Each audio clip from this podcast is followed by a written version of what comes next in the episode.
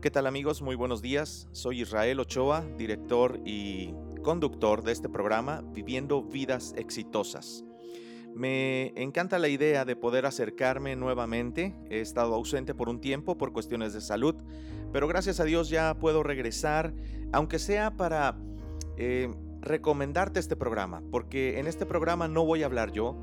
Es una conferencia que tenemos ya grabada de hace tiempo, pero que es muy interesante y un tema que, quisiera traer a, nuestras mentes, que quisiera traer a la audiencia, porque creo que es algo muy actual y algo en lo que necesitamos todos meditar.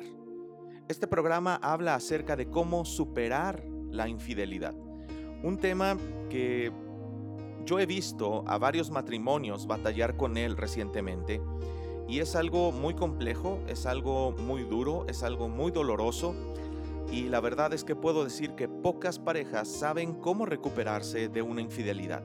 De hecho, una infidelidad, ya sea del esposo o ya sea de la esposa, que la verdad he visto que cuando la mujer es infiel, la recuperación es aún más difícil. Pero lo que puedo decir es que ah, cualquiera que sea el caso, eh, la primera salida o lo que primeramente se piensa es disolver el, eh, el matrimonio, es acudir al divorcio como solución. Cuando hay niños, ni, ellos importan. Lo único que pensamos es en nuestro dolor, es en lo que nos sucedió, lo que nos hicieron y, y entramos en unas dinámicas que nos lastiman y lastiman la familia y dañan a los hijos y dañan todas nuestras relaciones, que la verdad no conviene. No conviene para nadie. Si ya de por sí existió un error, existió un problema como lo es una infidelidad, la manera de tratarlo dice mucho con respecto a, lo que pensamos eh, respecto a nuestro matrimonio.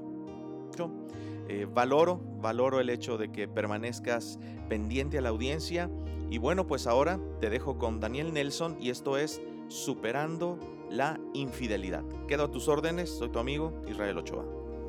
Hay pocas crisis que afectan el bienestar de una relación más que la infidelidad. Una de las, lo que escuchó a Israel es que nuestro enfoque en Vive es viviendo vidas exitosas y, nuestro eslogan es ah, un, nuevo, un nuevo significado al éxito. Porque nosotros creemos que el éxito verdadero la vamos a encontrar no en, en el dinero, no en nuestra posición, no en nuestra, nuestra carrera, sino vamos a encontrarla a través de las relaciones que tenemos. Ah, conozco personas que quizás no han sido muy exitosos en su vida en cuanto a lo económico, o sea que no tienen muchas casas, no tienen muchos carros, pero han vivido una vida de éxito en base a las relaciones que han desarrollado. Entonces ese es el enfoque.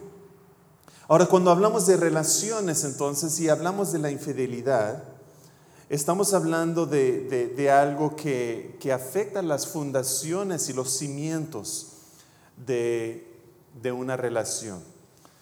Ah, la mayoría de nuestras conferencias, si has asistido a otras conferencias, ah, se trata de cosas que podemos hacer para mejorar nuestros matrimonios, para ah, quizás que podemos hacer Ah, para, establecer una, entablar una, buena relación, una relación sana, una relación fuerte. Ah, lo que vamos a ver hoy, ah, o por lo general lo que hablamos es quizás podríamos llamarlo medicina preventiva. O sea que queremos establecer relaciones sanas para, para, no tener dificultad en nuestras relaciones. Pero ¿qué, ¿qué hacemos cuando una relación pasa por una crisis de infidelidad? ¿Hay una solución? Yo creo que sí. Ah, yo creo que hay un camino en la que el matrimonio que ha sufrido una infidelidad puede fortalecerse aún más. Pero para fortalecerse y para pasar por esa crisis, ah, necesitan a tratarla de una manera muy sana. Ah, hace unos años llegó una pareja a mi oficina y ah, yo sabía que habían tenido problemas en su, en su matrimonio. Uh, ya había hablado con el esposo Y lo que había ocurrido en, en- su relación es que su esposa había tenido una infidelidad ah, años atrás. Y había llegado a- al lugar en su matrimonio donde sentía la carga y decidió ah, compartir ah, con su esposa lo que había pasado atrás. Ah, ella reaccionó muy fuerte y decidió ella pues tener su propia relación. Ah, quizás como castigo, pero también yo creo que batallando con el dolor. Ah, y yo sabía que, que estaban teniendo problemas y me habían, me habían citado, me habían pedido que, que, ah, que me reuniera con ellos. Y yo pensaba que la razón que me estaban pidiendo era para poder ayudarles a trabajar la, la situación en que la estaban pasando. Y llegué a mi oficina y, y empezamos a hablar. Y lo que me di cuenta es que habían venido conmigo para que yo les ayudara a decidir qué hacer con su hija, porque ya se iban a separar y ya se iban a divorciar y tenía una hija de 6, 7 años. Y yo le dije, mire, si vienen conmigo, yo no les voy a partir su, su hija a la mitad. Ah, ese no es mi rol aquí. Si vienen aquí para eso, vinieron al lugar equivocado. Pero si están decididos de, ah, de trabajar y de hacer lo posible para restaurar su matrimonio, estoy materia dispuesta. Ah, él me dijo que sí estaba listo, ella me dijo que no, que no estaba listo y ahí terminó la, la cita. Después recapacitó y, ah, y sí pudieron ah, restaurar su, su relación y ahora ah, su relación está mucho más fuerte de lo que fue antes. No fue fácil, tomó mucho tiempo, pero, pero hubo pudieron superar la infidelidad. No llamamos esta conferencia sobreviviendo la infidelidad. Y, lo hice intencionalmente. Ah, titulé esta conferencia Superando la infidelidad. ¿Por qué? Porque yo creo que no solo puedes sobrevivir una infidelidad, pu- puedes superar, o sea que puedes avanzar y, y- y hay posibilidad, ah, si, si se trata de manera sana, en que la relación matrimonial ah, se, se guarde, ah, se reconcilie y que, hay, que haya un mejoramiento aún en su, en su relación.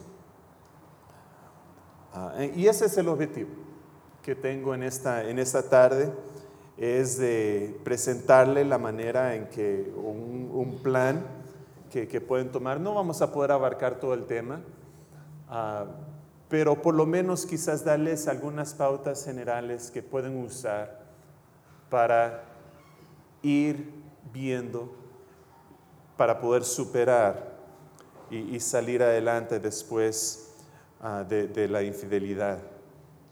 Quiero primero que veamos algunos mitos acerca de la infidelidad. Estas son ideas que muchos tienen que, ah, que a la verdad no son mitos, no son verdad. Quizás tengan algo de verdad, algunos de ellas, pero generalmente no. Y entonces quiero que veamos esto porque esto va a formar una base también para lo que vamos a ver más, más adelante. El primer mito que se, que se cree acerca de la infidelidad es que la infidelidad es motivado principalmente por la atracción sexual. Por la atracción sexual.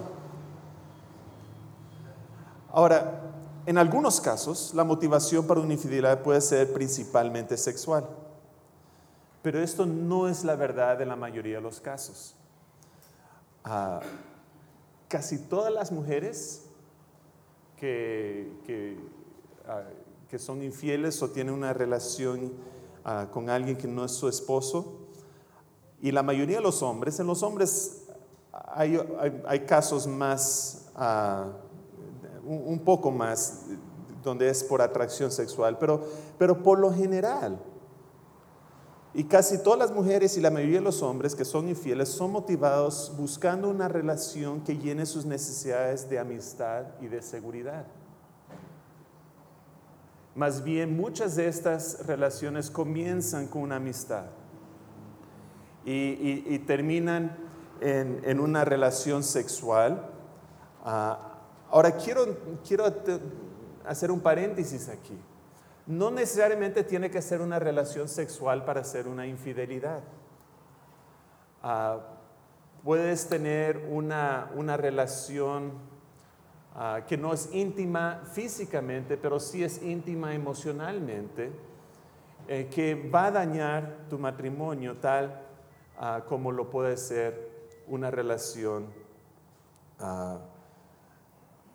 una relación sexual. Lo digo e, por, esta razón. Muchas veces, especialmente los hombres, ah, digamos, si, tienen ah, una relación con, otra, otra mujer y, más es de, platicar y, quizás llega a algunos toques físicos y, y a besos, pero no llega más allá, no llega... El hombre dice, pues es que no hubo nada sexual, no tuvimos relaciones, entonces la, la, excusa famosa de Bill Clinton, ah, pues no, no tuvimos relaciones así. Y, a la verdad, el, daño está hecho. El daño está hecho. Ah, no tienes que llegar a ese punto, más bien muchas veces para la mujer ah, que su esposo es, le es infiel en un caso de que es una relación emocional en vez de una relación física, es tan dañina para ella y le afecta tan fuerte a ella como lo fuera si tuviera una relación íntima físicamente. Ah. Pero por lo general, regresando al mito, por lo general la infidelidad no es motivada por la atracción sexual, sino que uno de, la, pareja o está buscando una relación que llene sus necesidades de amistad y de seguridad. Número dos, hombres infieles casi siempre escogen a un amante que es más atractiva que su esposa. Ah, es, este es un mito común que viene junto con la idea que el ingrediente principal en la infidelidad es el, es el sexo, la relación sexual. Ah, no es así. No es así. Es interesante que los que han estudiado esto los ah, han encontrado que muchas veces el amante es menos atractiva o igual de atractiva que su esposa. Ah, el elemento más común en las infidelidades es una atracción emocional en vez de una atracción física. El elemento más común en las infidelidades es una atracción emocional en vez de una atracción física. Entonces esto es, es, importante de, ah, de, verlo para poder entender qué está al raíz del problema. Una de las cosas que vamos a estar viendo es que a menos que toquemos los fundamentos, a menos que, toquemos los, bases emocionales, las bases ah, relacionales que, formaron parte de, la infidelidad o que dieron a realizar la infidelidad, no realmente no se va a poder resolver de una manera sana. Número tres, matrimonios fuertes no batallan con la infidelidad. Matrimonios fuertes no batallan con la infidelidad. Ah, ¿Por qué es un mito esto? Uno dice, pues, ¿qué pasó Daniel? La razón que lo digo es esto, es que cualquier matrimonio puede ser atacado por la infidelidad. Ah, yo tuve un amigo, era mentor mío, ah, y él tuvo una infidelidad. Ah, él era consejero. y aconsejaba a otras personas, aconsejaba matrimonios. Tenía tres hijas, una buena esposa y lo que ocurrió con él es que eh, estuvo dando consejería a una señora que estaba pasando por problemas en su matrimonio y, llegó a tener ah, una relación con ella. Ah, pudo restablecer su relación y todavía está, está junto y todavía está dando consejería a parejas. Pero a lo que voy, a mí lo que me indicó era que si a él le puede pasar esto, a mí también. Entonces empezamos a hablar con mi esposa y empezamos a establecer ah, ciertos límites y voy a hablar un poco de eso más adelante. Pero ah, empezamos a, ver, porque yo me asustó. Y yo, pues si le puede pasar a eso, yo, yo pude ver porque yo tuve relación con él, todo el proceso, más bien yo tuve que enfrentarlo ah, cuando empezó a, salir y, y no me tocó hablar con su esposa, pero sí me tocó hablar con, el amante del Señor y, estuve involucrado en, eso a un nivel bastante profundo. Y pude ver el dolor que le causó a él, el dolor que le causó a, su amante, el dolor que le causó a su familia y a la familia de, la señora. Ah, pero matrimonios fuertes también pueden batallar con la infidelidad. Entonces, si estás aquí buscando medicina preventiva, muy bien, bien hecho. Ah, porque, cualquier relación ah, puede ser atacado. Ah, las estadísticas es un poco difícil de, encontrar estadísticas fuertes porque no a todos les gusta contestarle estas preguntas correctamente, pero las estadísticas dicen que, que probablemente hasta la mitad de las relaciones de familia, matrimonios, van a sufrir una infidelidad y quizás pueda ser aún más alto. Número cuatro, si una persona es infiel, esto comprueba que no ama a su pareja. Si una persona es infiel, esto comprueba que no ama a su pareja. Ahora, en algunos casos esto puede ser realidad puede ser que, la relación ha estado tan, tan rota que, realmente ya no siente ah, sentimientos emocionales hacia, hacia, su esposo, hacia su esposa. Ah, pero en otros casos, la persona que está siendo infiel ama tanto a su amante como a su pareja. Lo que ocurre es que son diferentes tipos de amor. Y Ah, y a veces el amor romántico, el amor ese a escondidas que está teniendo con su, con su ah, amante, lo que hace es que trae tanta energía, entonces en, más, tapa o en máscara, pone una, o sea que no siente ah, así a la ligera y tapa el amor a su pareja, pero ese amor todavía está ahí. Porque ese es un amor diferente, ese es un amor que, ha venido a través de vivir años juntos, de, tener hijos juntos, de pasar por experiencias difíciles y experiencias felices juntos. Y, a la verdad es, importante ver esto, porque esto va a ayudarles ver, ¿sabes? Si vale la pena, si vale la pena buscar restaurar esta relación, reconciliar esta relación en base a todo lo que, lo que ha venido atrás. Número 5. Un matrimonio que ha sufrido una infidelidad está destinado al fracaso. Un matrimonio que ha sufrido una infidelidad está destinado al fracaso.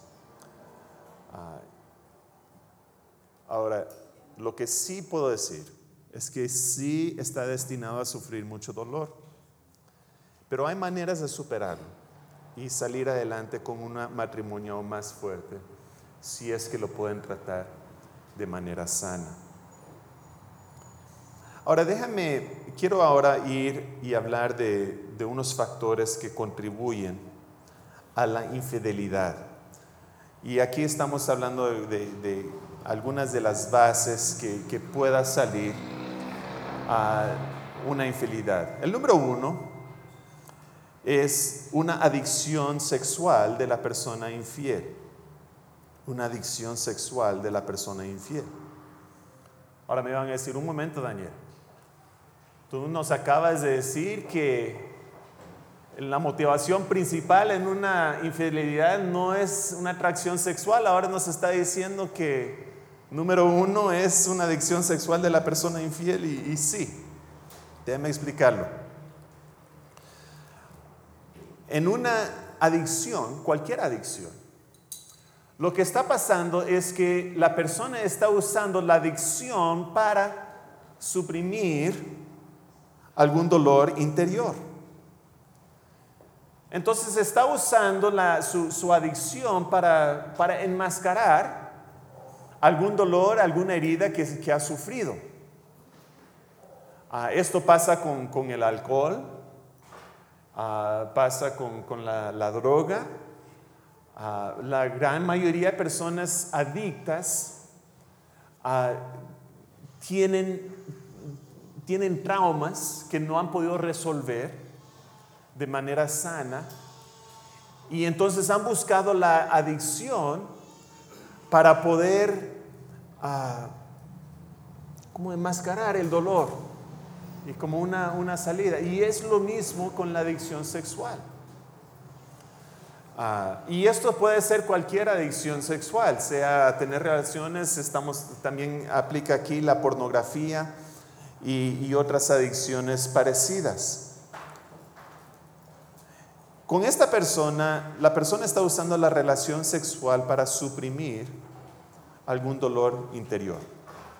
La relación sexual es su droga y, le ayuda a no pensar en su trauma. Ah, y es posible que esa persona pierda control de sus acciones.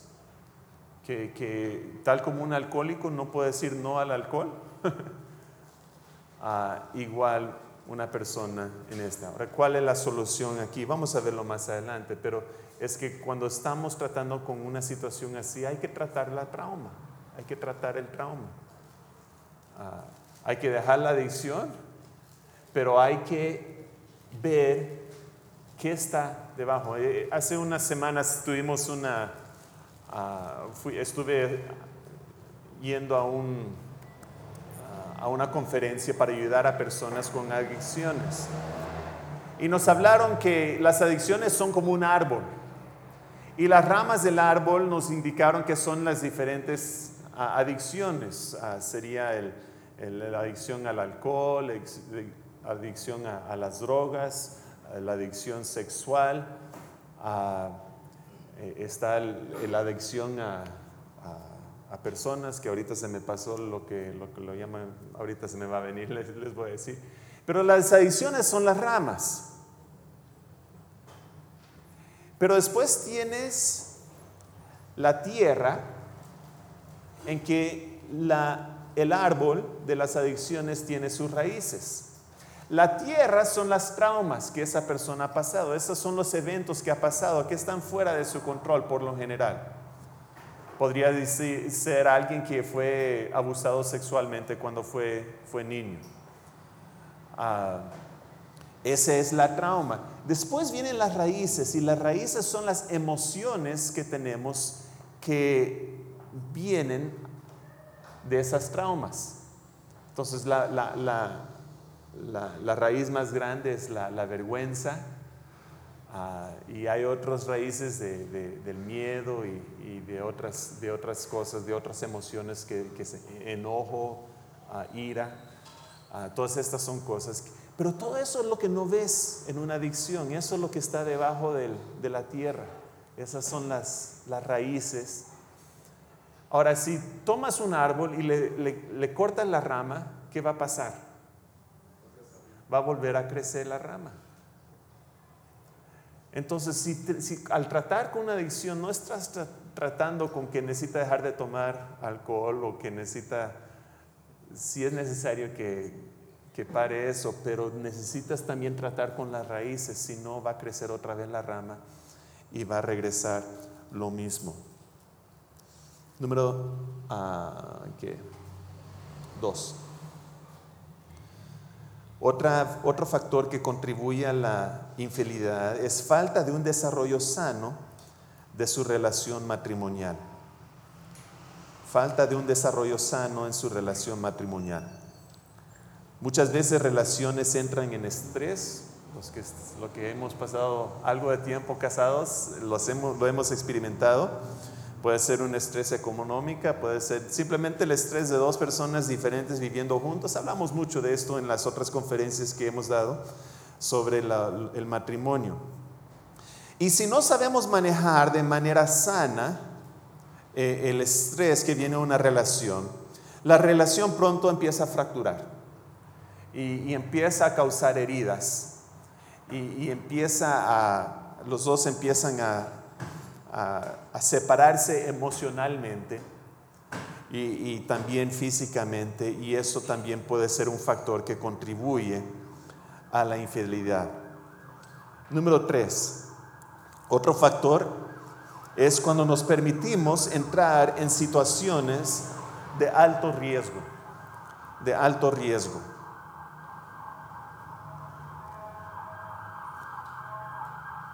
¿A qué me estoy refiriendo aquí?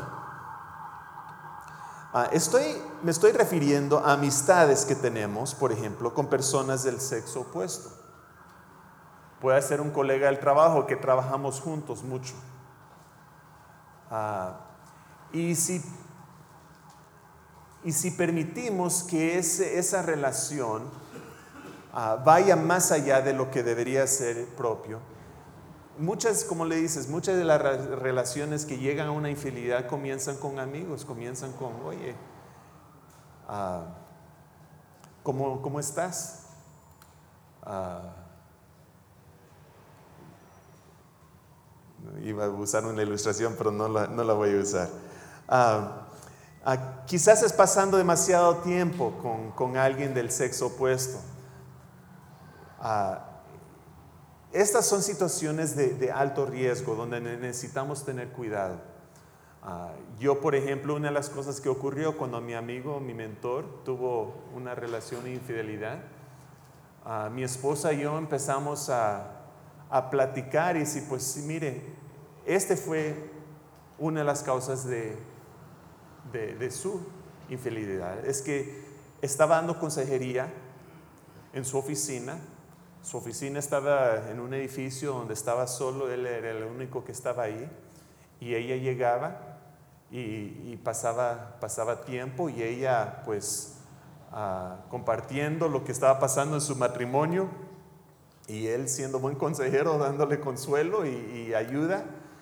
Y empezó en una relación de consejería y ah, él no supo poner los límites necesarios y llegó a algo mucho peor que dañó tanto a él y también a ella ah, muy profundamente. Entonces necesitamos protegernos de estas situaciones de alto riesgo. Ah, número 5. Cuando hay expectativas no realizadas. Cuando hay expectativas no realizadas. Cada uno cuando entra en una relación matrimonial tiene expectativas que, no, pues todos hemos visto las novelas, ¿no? Y es una felicidad, se aman y todo, y se van a la playa y se pone el sol y están así caminando por la playa mano a mano. Y, entonces entramos en una relación matrimonial pensando, no, pues esto va a ser lo más feliz de mi vida, voy a ser mi esposa muy feliz, ella me va a hacer muy feliz. Ah,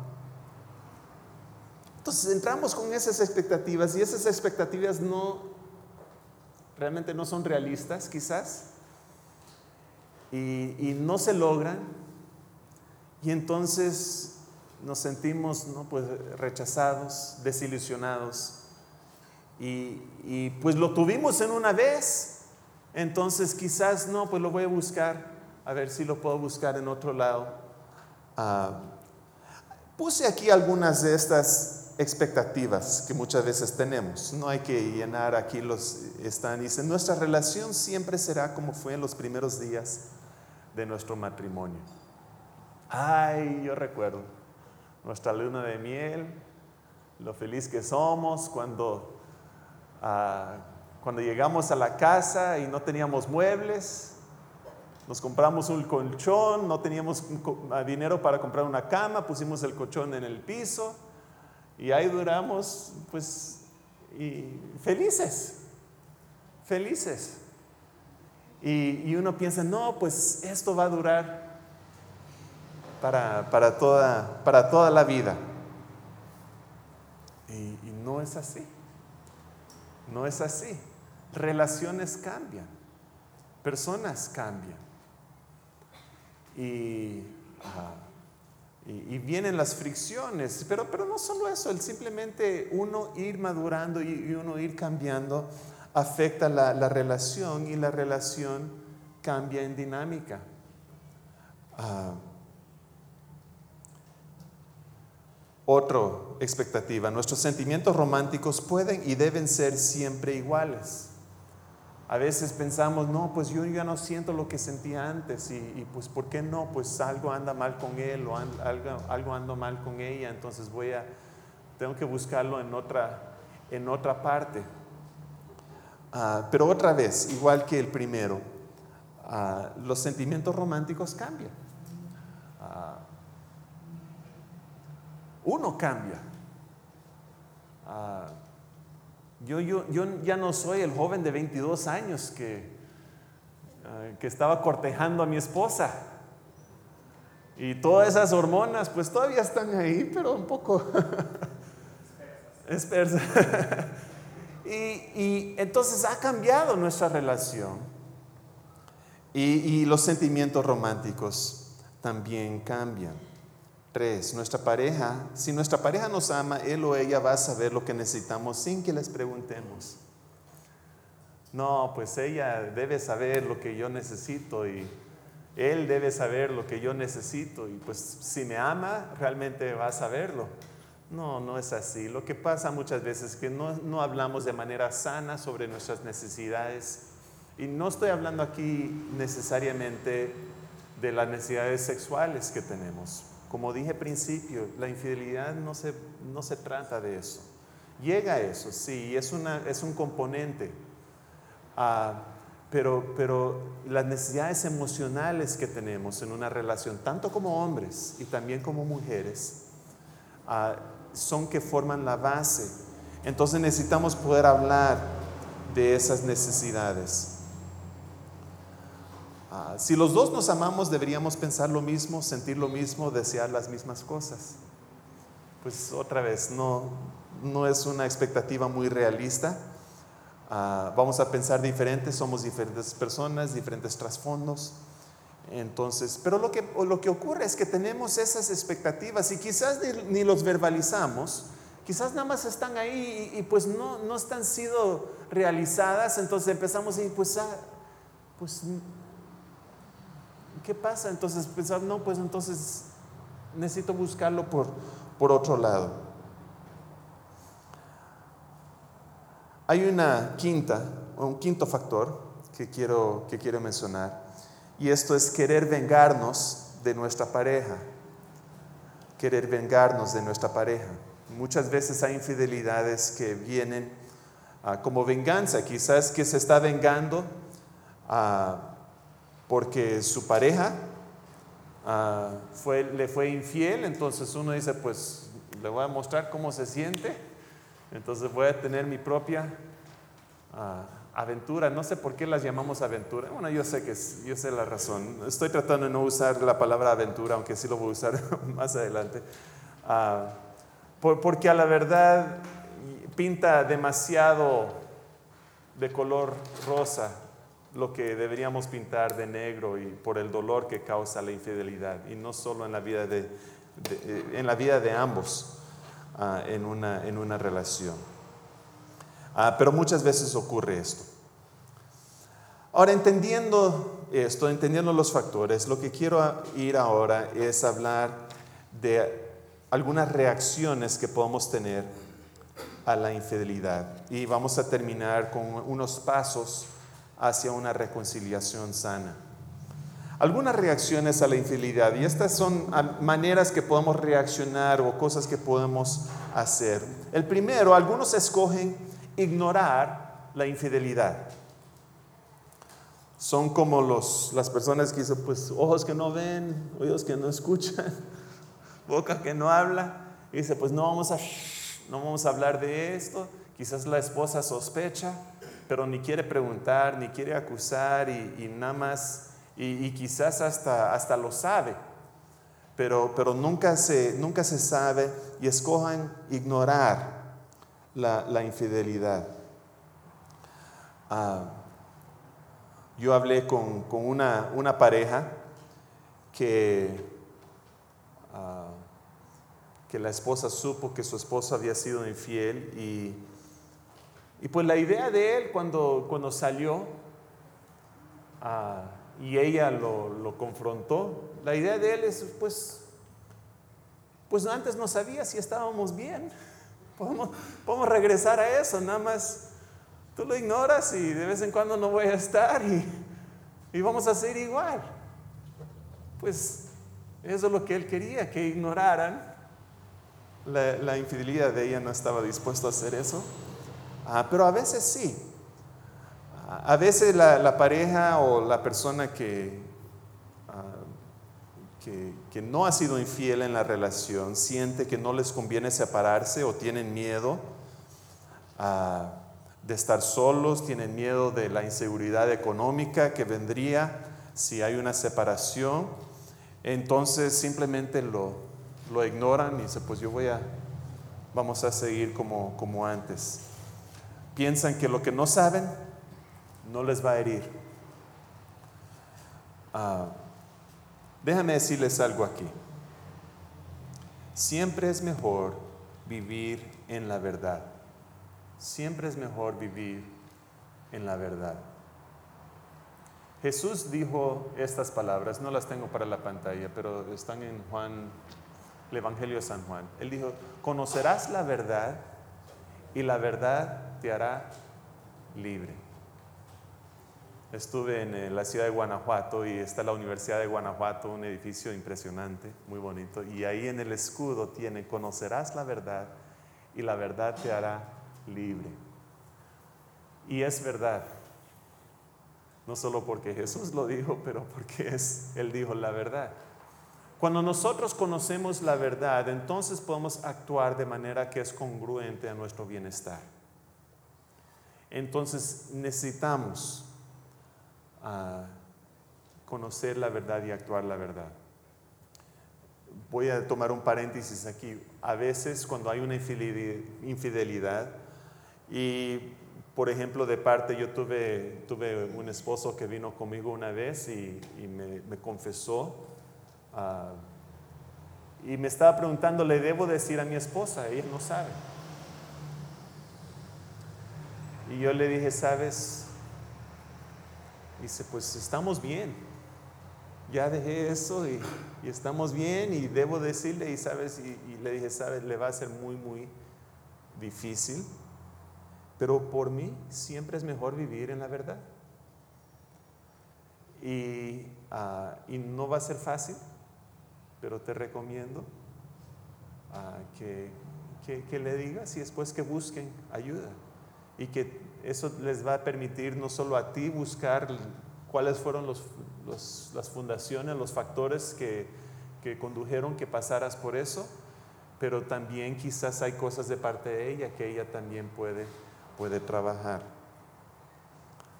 Número dos, otra reacción que, hay es que la pareja lastimada tiene aquí, ah, puse una aventura, pónganle una infidelidad. no me gusta llamar las infidelidades de aventuras, ah, para vengarse. Quiero que, recuerden esto. Dos males no equivalen a algo bueno. Una acción mala más otra acción mala no equivale a una, a una buena. No se balancean. Y también necesitamos recordar este. Y es que nos estamos, recordemos que también nos estamos lastimando a nosotros cuando somos infieles.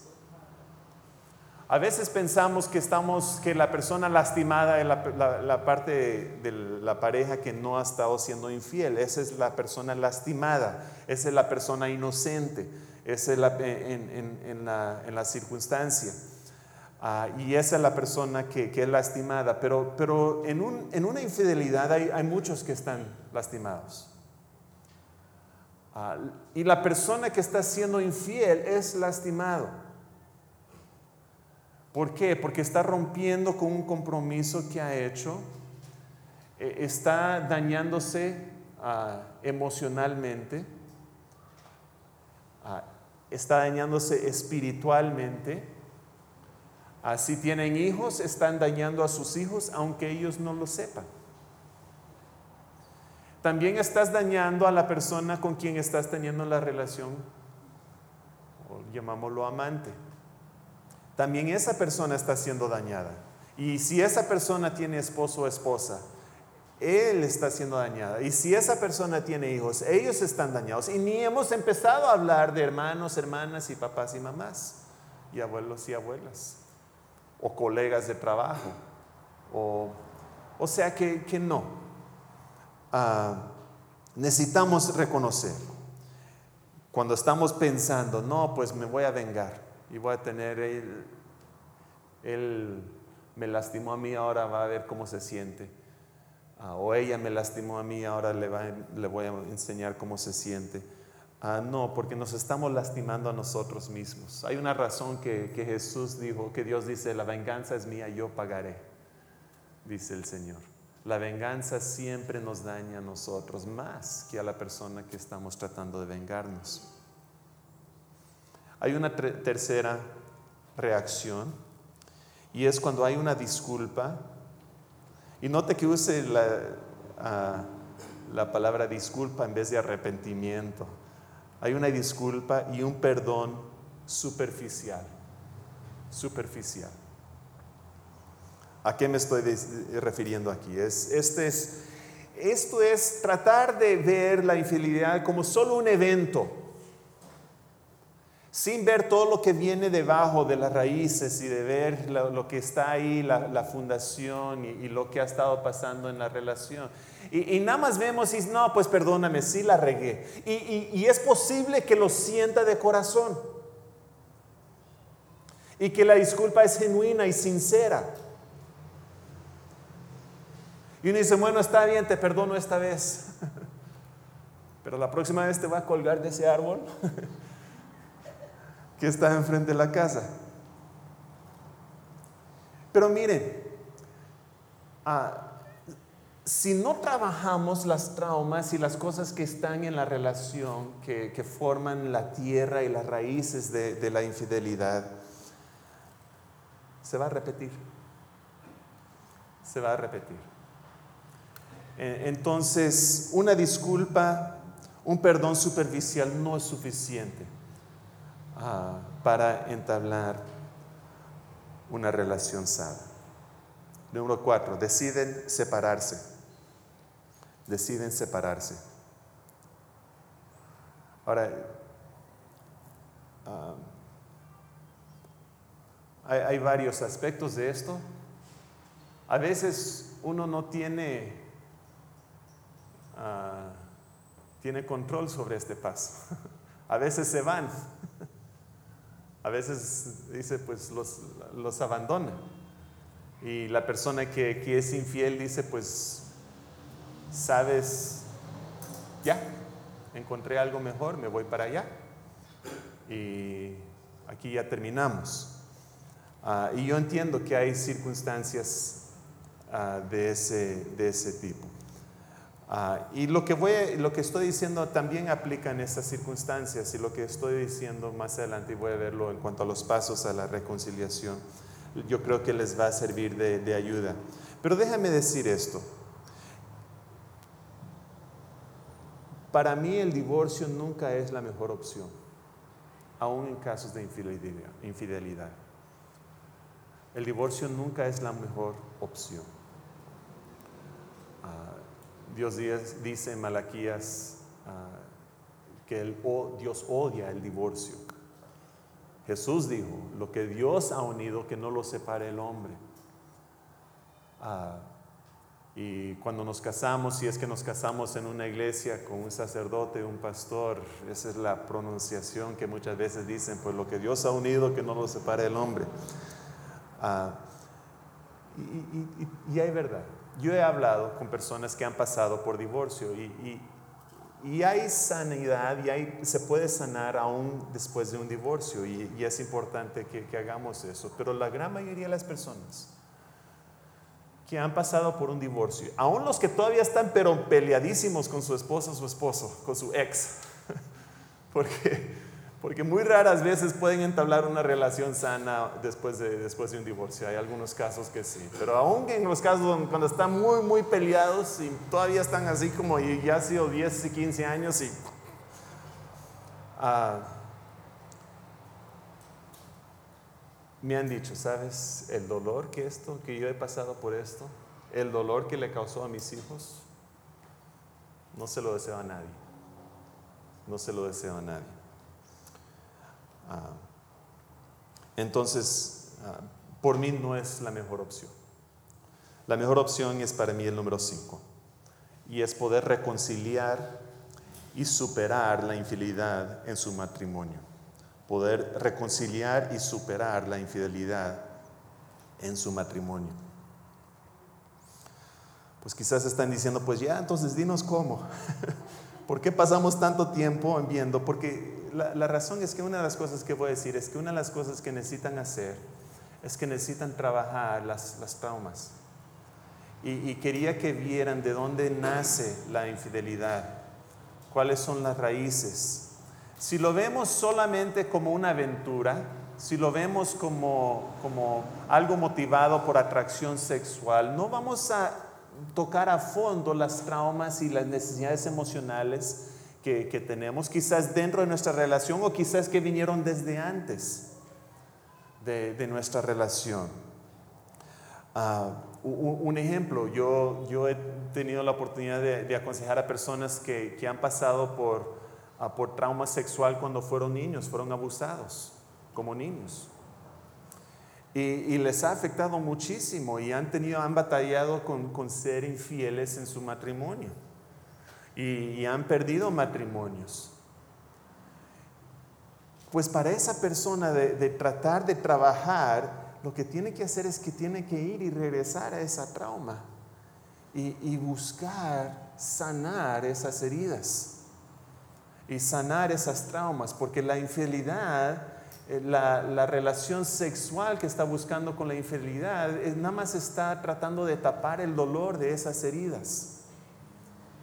Entonces necesitas ir y analizar y, muchas veces necesitas ayuda en hacer esto, con, algún terapeuta familiar, algún pastor con quien puedes hablar, que, puede ayudarte a desempacar todo eso y analizar, pues, qué está ahí. Hay, que escarbar un poco para analizar qué es lo que viene ahí ah, en el pasado. Pues pasos hacia una reconciliación sana. Ahora quiero mencionar aquí que posiblemente hayas pasado por una infidelidad y dices, pues, pues, y me abandonó, todavía está con ella. Y yo, pues aquí estoy, o todavía está con él, y pues ah, aquí estoy. Lo que voy a decir también aplica. Ahora voy a aplicarlo principalmente a tratar de reconciliar y restaurar la relación. Pero para poder hacer eso, ambos necesitan estar dispuestos a trabajar y, a trabajar junto y a trabajar, echarle tiempo, echarle ganas para poder buscar sanar y reconciliar esa relación. Pero aún así, lo que puedes tú hacer si dice, pues es que mi pareja ya, ya me abandonó, ya, ya, más bien ya estamos divorciados, estamos en proceso de divorciar y a la verdad no hay remedio, no hay restauración, pues yo creo que va a haber pasos aquí que tú puedes tomar. Ah, porque tú necesitas sanar y también tu vida puede superar esa infidelidad si tu relación matrimonial no puede ser. Ah, pero tu relación a tu emoción, tu relación espiritual, tu relación emocional como persona puede sanar. Déjame darles algunos casos. Uno, reconozca que esto no tiene que ser el fin de su matrimonio. A veces sí, es difícil que un matrimonio supere una infidelidad, ah, pero es posible. Y si están diciendo no, pues ya, pues ni modo. Yo les diría, pues sabes, ah, no se rindan todavía. Si hay oportunidad, si hay posibilidad, no se rindan. Número dos, necesitan tomar muy en serio el costo de un divorcio. Necesitan tomar muy en serio el costo de un divorcio. Y no estoy hablando aquí de lo que cuesta económicamente, ni sé lo que cuesta un divorcio aquí en México. Ah, y no estoy hablando de dividir los bienes y todo. Estoy hablando del costo emocional. Los que estudian el duelo nos dicen que el pasar por un divorcio es igual de dolor que perder a un hijo, que se muera un hijo. Es así de, así de dolor. Tienes que pasar por, por un proceso de duelo y, el dolor es, es, igual de intenso. Más bien, ellos ah, tienen una escala del 1 al 100, no sé qué, cuánto es de escalas de, de dolor, de duelo, y, el divorcio está como por al 90, al 95, junto con perder a un hijo, que se muera un hijo. Entonces, analice bien, analice cómo va a afectar a los niños y, y, la trauma que va a venir en ellos. Y dice, pues nuestros hijos ya están grandes. Todavía, todavía. Ah, en un divorcio los niños empiezan a sentirse como, como que están siendo jalados para aquí, para allá. Es ese, ese, juego que pones una cuerda y un equipo de este lado y un equipo de este lado. Y ah, jalando la cuerda a ver quién, quién puede jalar más fuerte. Así muchas veces están los hijos. Y, lo he visto. Y los hijos están aquí, están jalando aquí, aquí. Y, y pues los, los, papás están diciendo, pues estás de mi parte. Y la mamá está diciendo, pues estás de mi parte. Y, y, Ah, y, es un lugar muy difícil en que estar. Ah, entonces, midan esto antes de decidir que esa es la solución. Y como dije anteriormente, mi opinión, aún en casos de infidelidad, el divorcio nunca es la mejor opción. A veces no hay, no hay otra, yo entiendo eso.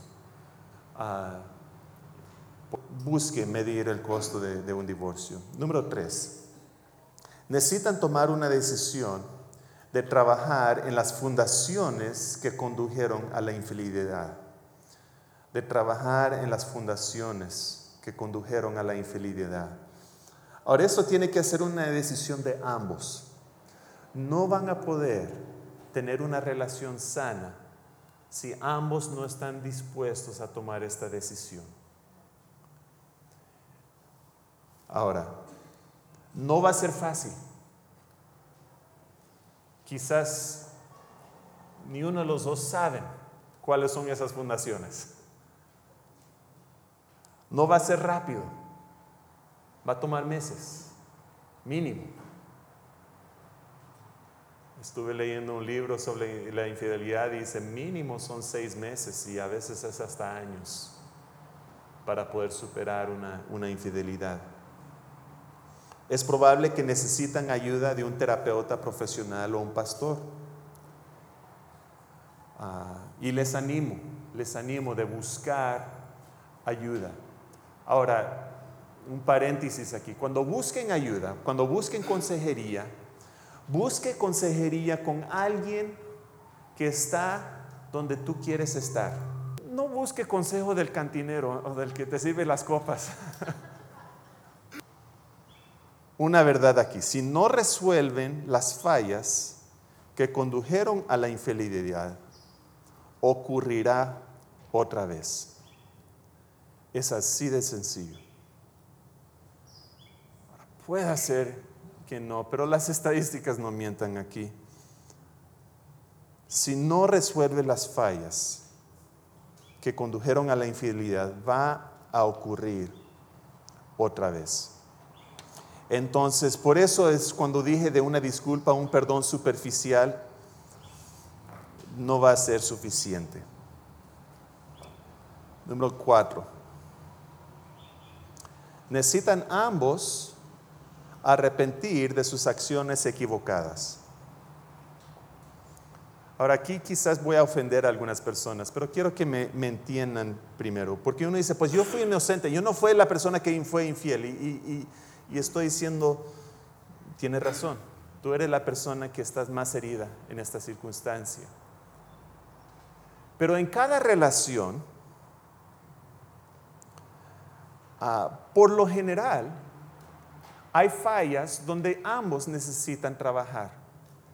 Ahora el hecho, quiero, quiero ser bien, bien claro aquí. Porque yo sé que va a haber esposos que dicen, mira, ahí Daniel lo dijo, fue tu culpa. Porque tú no estabas bien, entonces yo no estoy justificando aquí.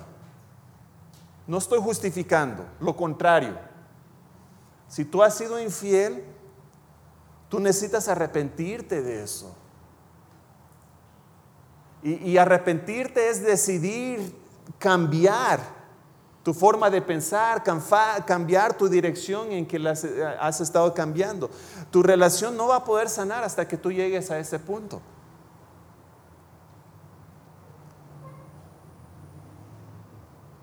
Pero también de la persona que, no ha sido infiel, que ha sido lastimada, hay, necesita haber un proceso donde tú también analices, pues, ¿qué he hecho yo para contribuir?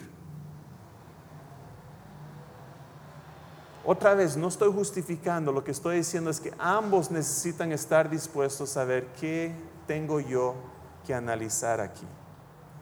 Y no lo estoy disculpando no lo estoy justificando. Lo que estoy diciendo es que necesitan una relación sana. Y si la culpa es 80-20, que él tiene 80% de la culpa y yo 20, o ella 80 y yo 20, pues tú trabaja en tu 20. ¿Sí? Y, y analice qué es lo que tú necesitas cambiar. El arrepentimiento es eso, es tomar una decisión de cambiar. No puse ahí ah, remordimiento, no puse ahí disculpas, pedir disculpas, ah, ni pedir perdón. el paso aquí es clave, es que necesita haber arrepentimiento. Arrepentimiento una decisión, de decir, sabes, lo que yo hice fue mal y voy a cambiar mi forma de pensar, no voy a justificar lo que hice, no voy a culpar a nadie de lo que hice, voy a analizar mi vida y buscar cuáles son las traumas, cuáles son las fallas de carácter que yo tengo que me permitieron pasar o llegar a este punto ah, en, mi, en mi relación. Y esto necesita pasar de en ambos casos. Número 5. Necesitan ambos perdonar el uno al otro por las heridas que se han hecho. Necesitan ambos perdonar el uno al otro por las heridas que se han hecho. Ahora, para los que han pasado por ah, por un divorcio donde su, pareja ha sido infiel, ah, este punto aquí es clave para ti. Este punto aquí es clave para ti. Ah, este es el punto donde tú necesitas llegar, de poder perdonar a la persona. Ah, también sé a veces, y, yo sé que hay, hay, circunstancias aquí de hijos que sus padres han, han pasado por esto, no en su, en su relación, pero porque sus padres y, están aquí. Yo diría, les diría a ustedes, este es el punto clave para ustedes de, de perdonar. Ahora, ¿qué es perdonar? No tengo tiempo para explicar lo que es perdonar, pero, pero déjame decirles esto. Es básicamente el perdonar es decidir no usar la falta contra la otra persona. El perdonar no es olvidar, decimos eso, pero, pero no es así. Hay, hay cosas que no se van a poder olvidar. No somos intelectualmente capaces de poder ah, olvidarnos de, de una herida así. Pero necesitamos llegar al punto donde tomamos la decisión de decir, sabes, ya no voy a usar esto en su contra, no voy a permitir que esta falta, que esta falla, que esta herida que me ha hecho esta persona, no lo voy a usar en su contra.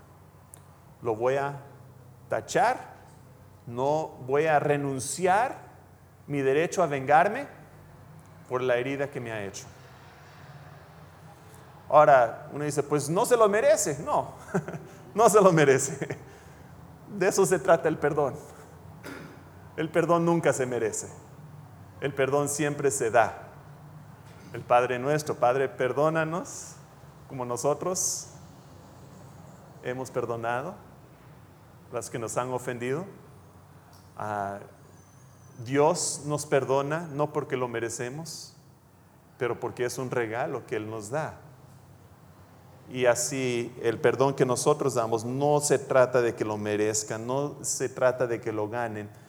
Y el perdón es algo que tú necesitas hacer para sanar tu vida, para tu propia sanidad, para tu propio bienestar. Ese rencor que, que has guardado, ese enojo que has guardado, te está dañando a ti. Es veneno para tu alma. Entonces, si hay una reconciliación o no, si hay una restauración de su relación o no, tienen que llegar al punto donde toman la decisión de perdonar. ¿Sí?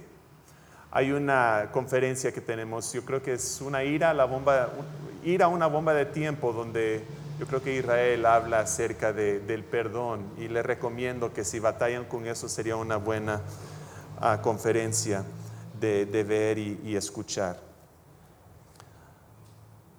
Número 6.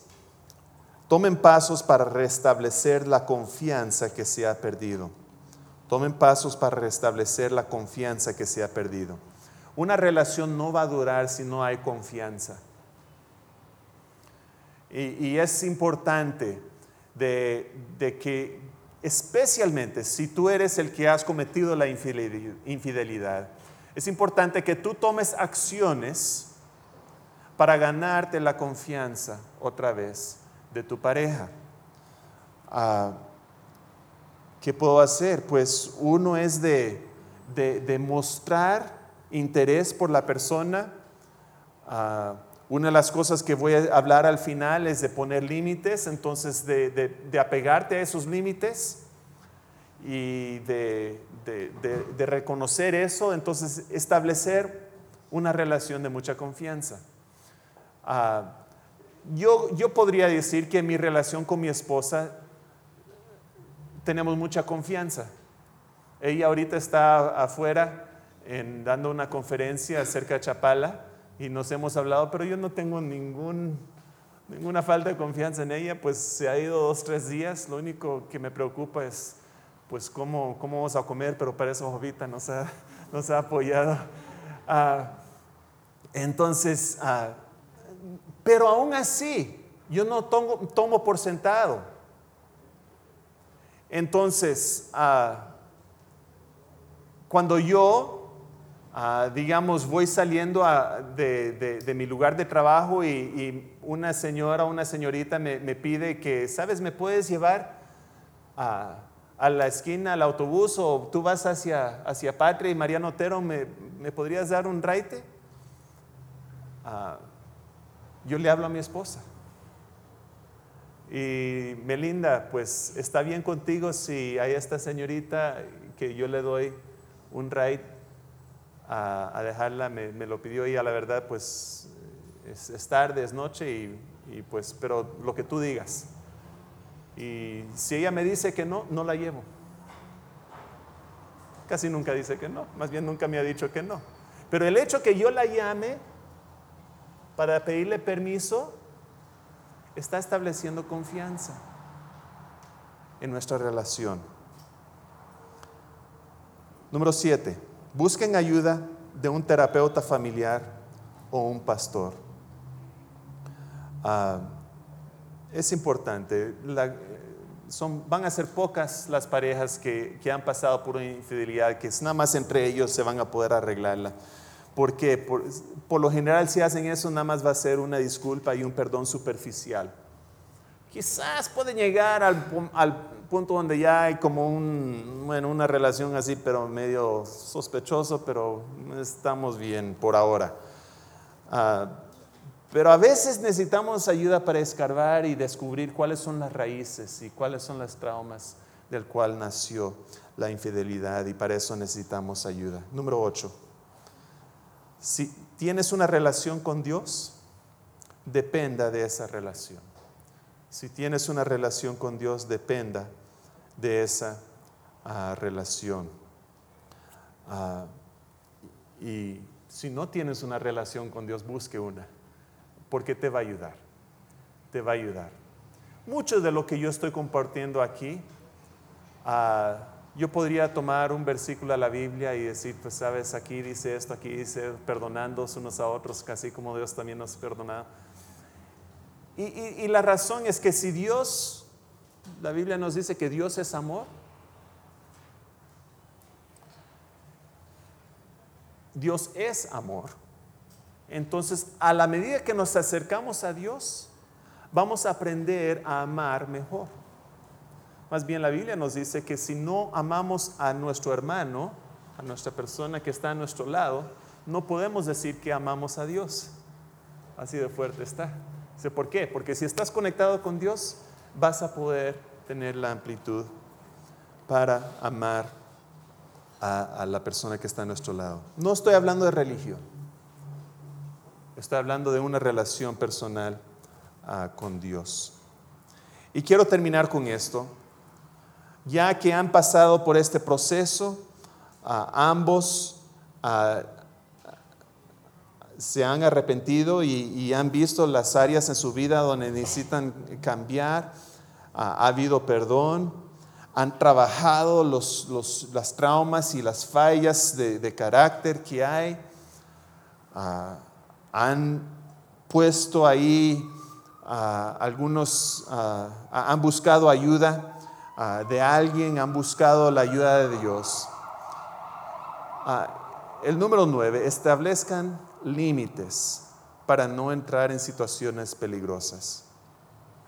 Establezca límites para no entrar en situaciones peligrosas. Recuerde que les dije que una de las, de las cosas que ocurren es que estamos en situaciones de alto riesgo. Y lo que estoy diciendo es que necesitamos disminuir esas oportunidades. Y les voy a compartir algunas que, que Melinda y yo hemos hablado. Ahora, yo hemos hablado de esto básicamente porque como soy consejero, me, me toca dar consejería a veces a mujeres en una circunstancia donde solo estamos los dos. Es una situación de alto riesgo. Ah, porque me están escuchando y, pues si, tengo algo de empatía y como consejero, a veces la necesidad emocional que, que, necesitan de sentirse escuchadas, de sentirse ah, pues apreciadas. Yo estoy llenando en ese momento esa necesidad y su esposo no. Entonces, y, cuando te enseñan en, las universidades en, cuanto a la consejería, hablan de esta, de esta conexión que hay entre el consejero y la persona que está siendo aconsejada. Y es algo que, yo tengo que tener cuidado. Entonces, les voy, les voy a mencionar algunas cosas que, nosotros hacemos. Uno, ah, si yo doy consejería a una mujer, nada más los dos, muchas veces trato de incluir a mi esposa. Trato de incluir a mi esposa y, estamos los dos pidiendo permiso de la, persona que está recibiendo. Por lo general, si la conocen a ella, lo, aceptan. Ah, si no, lo que hago es que trato de hacer la consejería en mi casa. ¿Por qué en mi casa? Porque en mi casa hay, siempre hay otras personas. hay personas arriba, ah, está mi esposa, ella está arriba, quizás no está. Eh, tenemos un lugar donde no, ah, donde no se puede escuchar lo que estamos platicando, pero es, es, un lugar un poco más abierto, entonces personas que no, estamos en un, lugar privado. Si lo hago aquí, ah, no sé si, si ven esa oficina allá, tiene una ventana. Es con intención que tiene ventana. ¿Ok?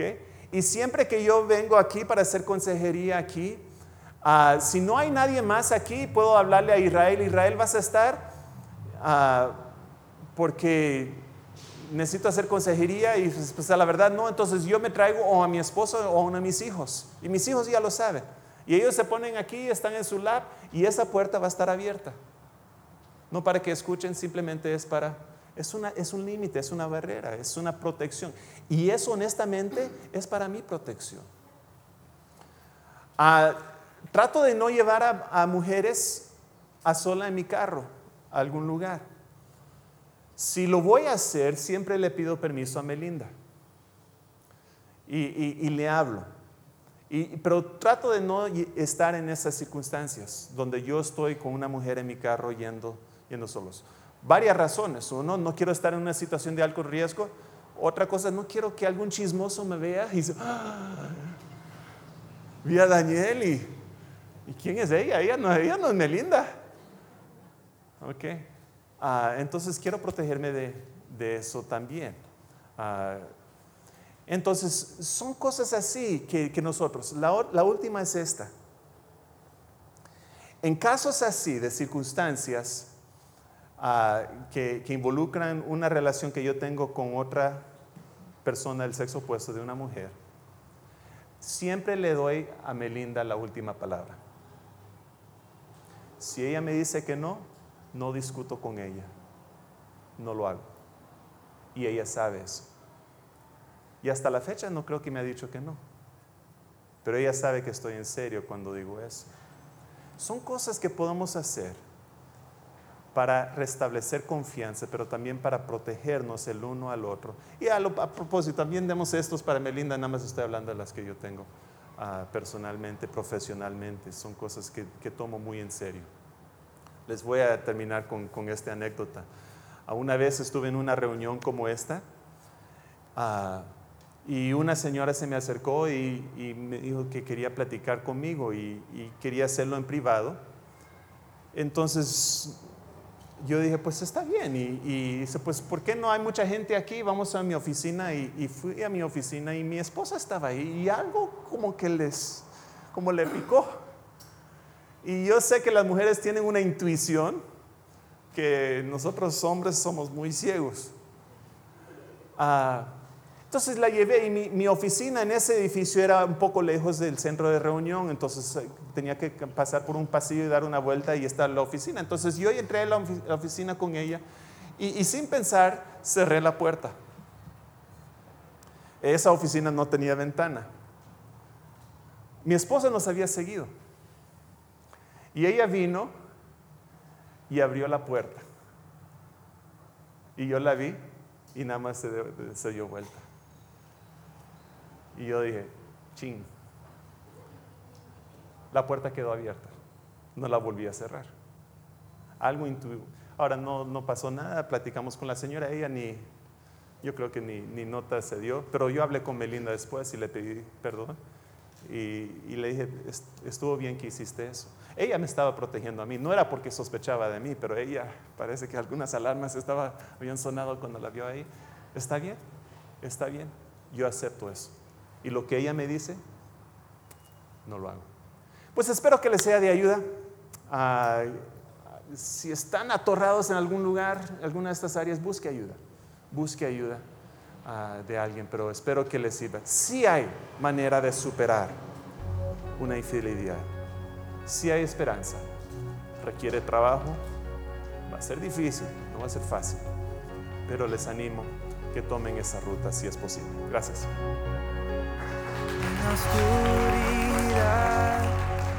En la tempestad, tú me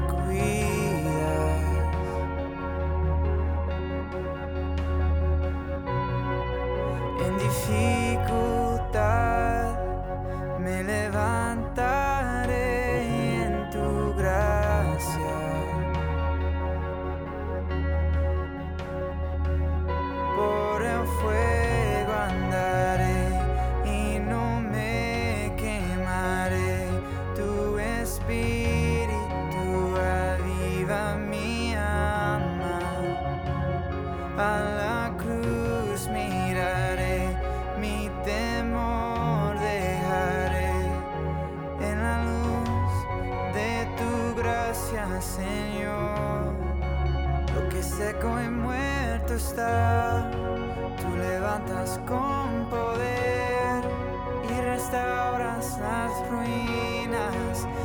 siempre eres rey. Mi refugio encuentro en la sombra de tu amor. Siempre quiero adorarte y amarte.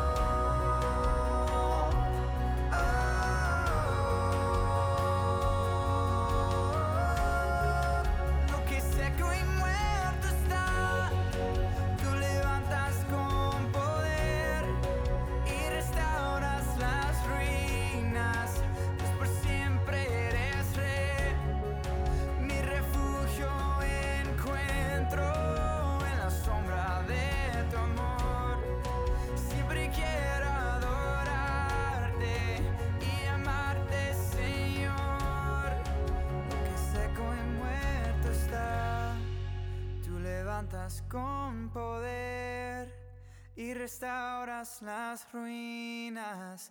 Dios por siempre eres rey. Mi refugio encuentro en la sombra de tu amor. Siempre quiero adorarte y amarte, Señor.